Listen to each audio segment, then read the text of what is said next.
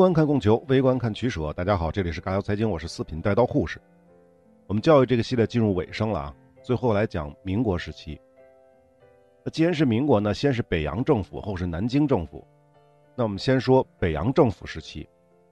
民国一建立啊，百废待兴，而对于教育而言呢，新的这个政府啊，也确定了要对国民进行普遍教育的基本方针。至于普遍教育，教育什么呢？肯定不能再是大清用的儒家那一套了，什么忠君啊、尊孔之类的。民国第一任的教育总长蔡元培就明确指出，忠君与共和政体不合，尊孔与信教自由相违，违就是违背的那个违啊。那不教这些教什么呢？教育什么呢？那么正式的表述是，公民道德教育、军国民教育、实力主义教育。此外呢，还有世界观教育和美感教育，这就是五育并举的教育方针。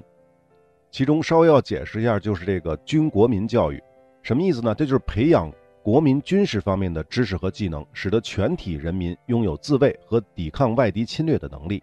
在那个时期是很正常啊。那么到了民国的全国教育会议召开的时候，这个教育方针呢又进行了具体的调整，改为了注重道德教育，以实力教育、军国民教育辅之，更以美感教育完成其道德。相比于最开始提的五育并举。其中呢是把世界观教育删了，这是为什么呢？因为当时很多的与会者都认为啊，世界观教育这个概念有点飘，比较难以实现。那么再后来呢，就演变成为我们现在熟知的德智体美四育。那至于民国的教育学制呢，基本还是参照清末的那套癸卯学制，在这个基础之上呢进行了修订，被称为壬子学制，或者也被称为一九一二到一九一三年学制。壬子学制呢是三段四级。癸卯是三段七级啊，那三段呢还是初等、中等和高等。那初等就是小学了，初小四年，这是义务教育阶段；高小三年，这就是初等的两级。那中等呢就是中学，四年是不分级的。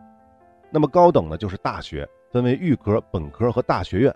这个呢是与癸卯学制是类似的，算下来一共是十七到十八年。到了一九一五年，教育部再次对学制进行了微调，比如大学预科三年改为两年。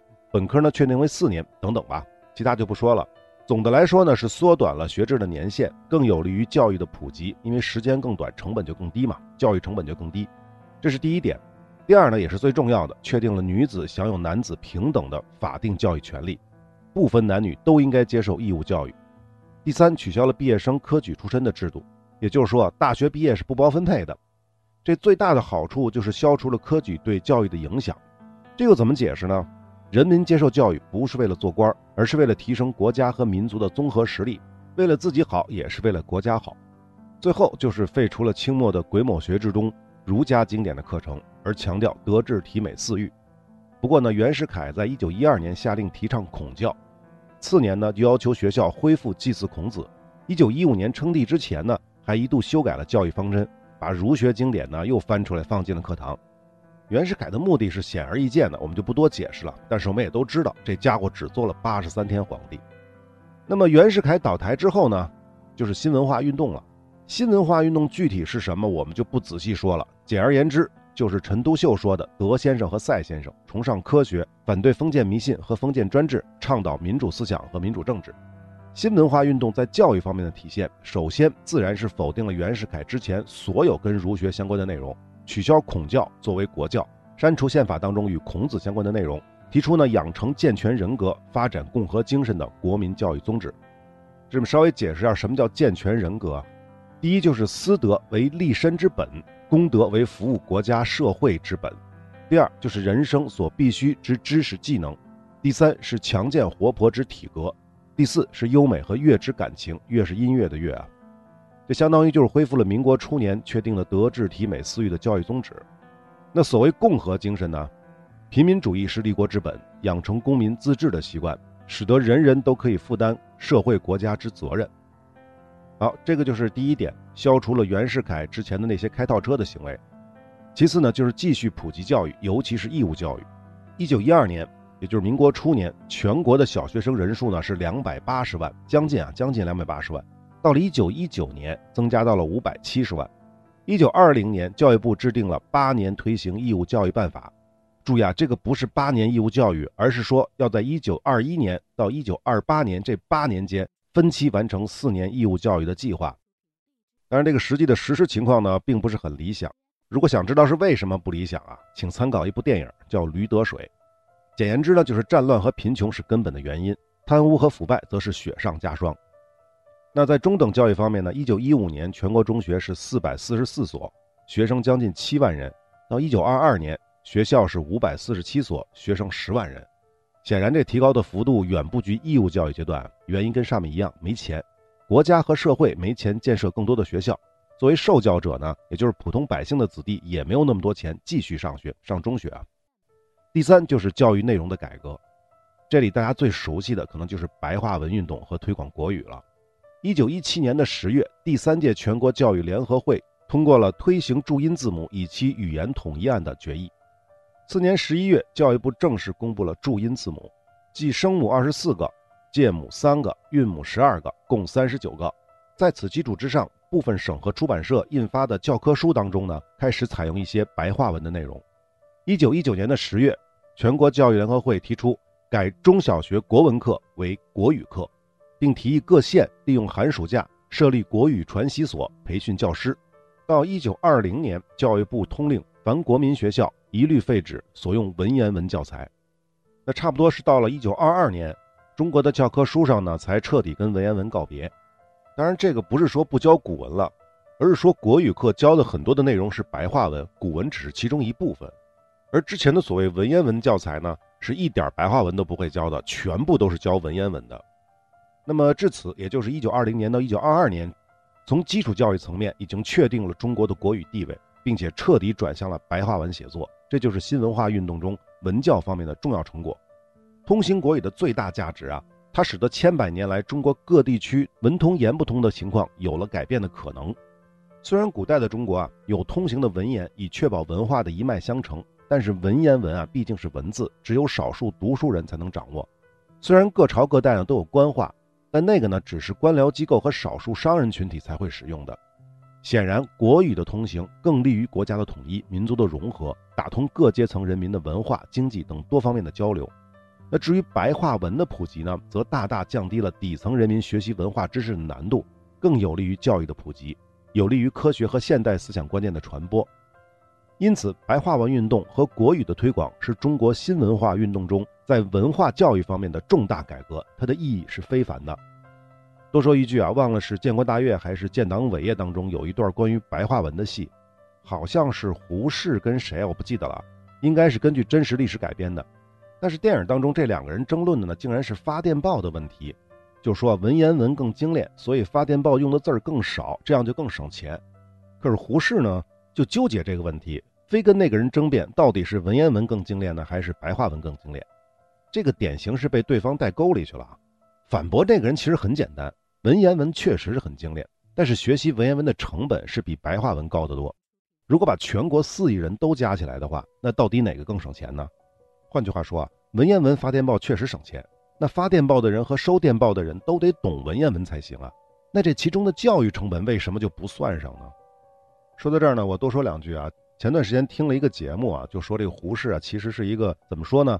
不是一个真正有文化的人，他的很多东西、很多观点都是抄别人的。那具体我们就不去掰了啊，大家有兴趣可以自己去找一找听一听，我觉得说的挺有意思的，真的假的不清楚啊。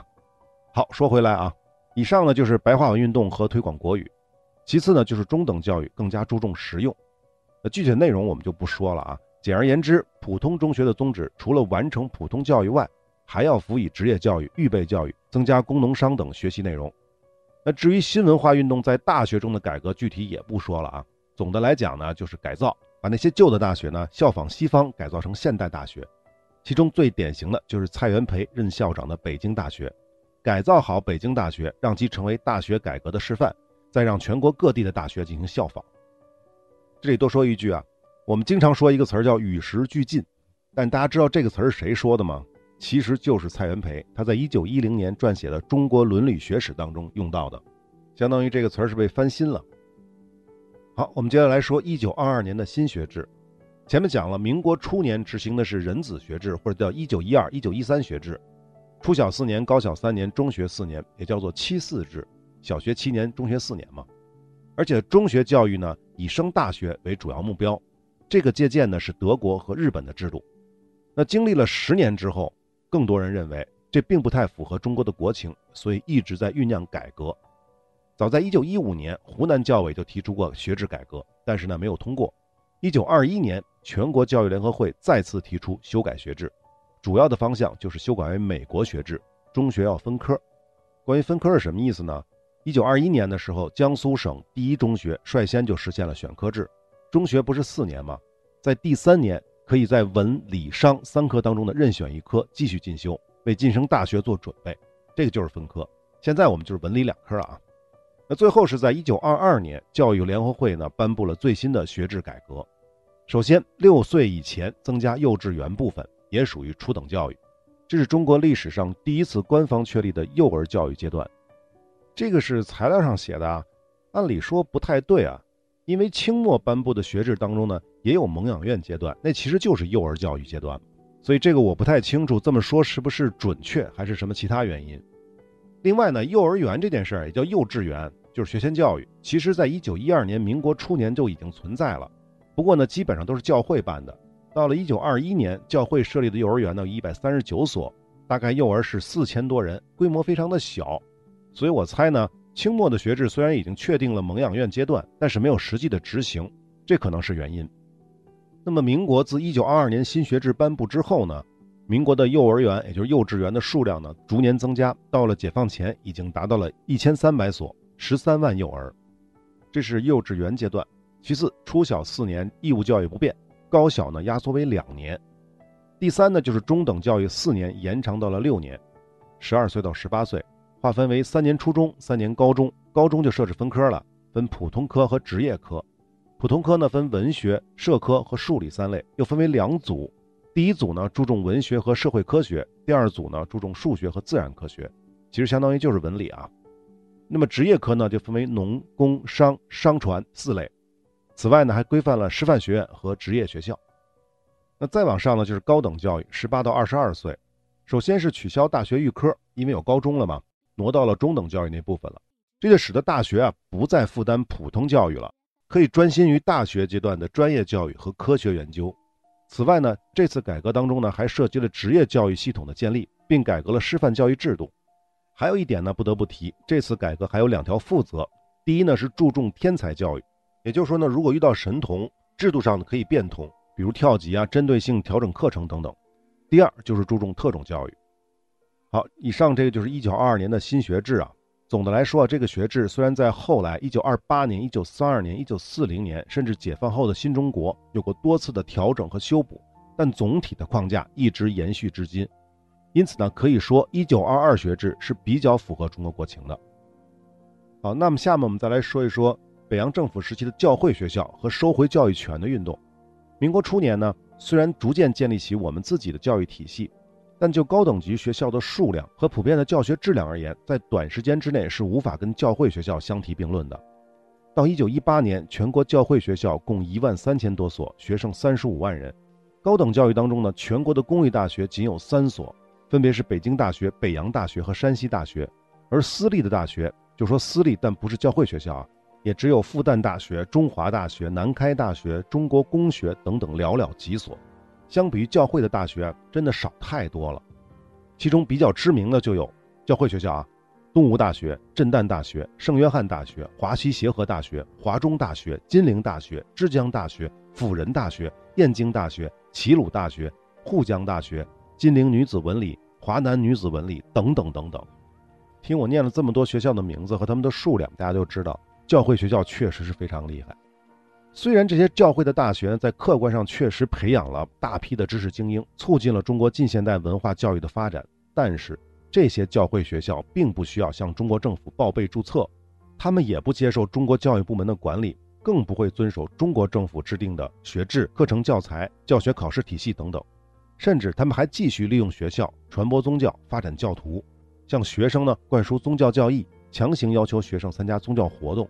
这在事实上严重侵犯了中国的教育主权，因此呢，蔡元培在一九二二年就明确提出，教育是帮助被教育的人，给他能发展自己的能力，完成他的人格，于人类文化上尽一份子的责任，不是把被教育的人造成一种特别的器具，给抱有他种目的的人去应用的。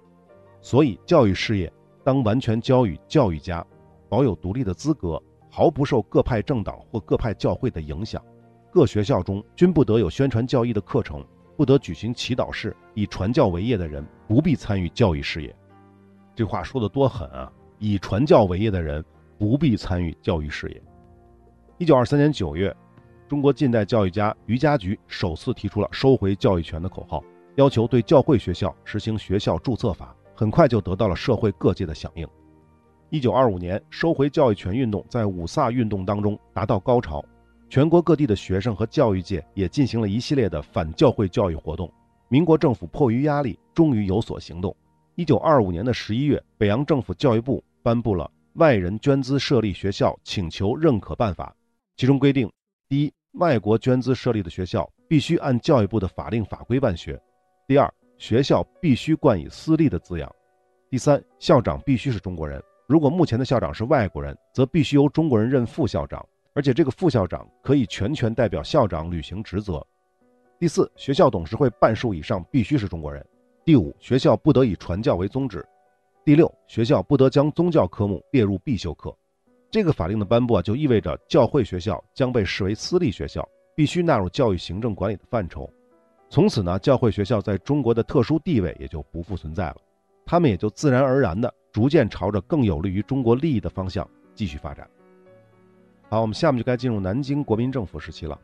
还记得前面蔡元培在一九二二年反教会学校运动当中说过的话吗？教育事业当完全交予教育家，保有独立的资格，毫不受各派政党和各派教会的影响。但是，一九二五年北洋政府刚刚实现了对教会学校教育权的收回。一九二七年，国民党政府就上台了，然后他们干嘛呢？就开始他们的党化教育。说到“党国”这个词儿啊，大家肯定想到的是蒋介石。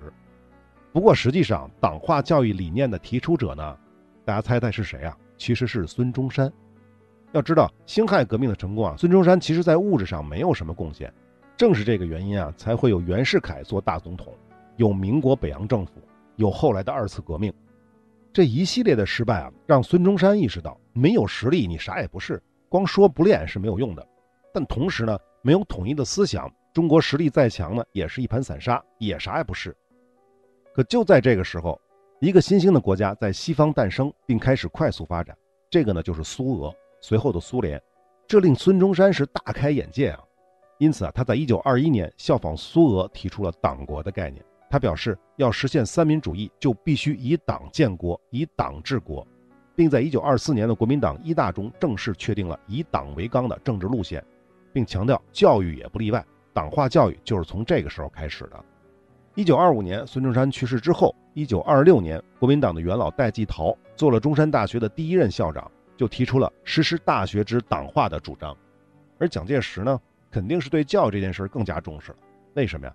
蒋介石的起家就是跟教育有关啊，他不是军阀出身，只是国民党当中平平无奇的一个小角色，但是呢，在关键的时刻保护了孙中山，就是一九二二年陈炯明叛变、永丰舰事件，具体我们就不说了，是因为这个原因，他才得到了后来的黄埔军校校长的职位。要知道，蒋介石根本就不会打仗，他最高学历就是保定全国陆军速成学堂加一个东京的振武学校，那个东京振武学校实际上不是什么军校啊，是一个预科，而且他还辍学了。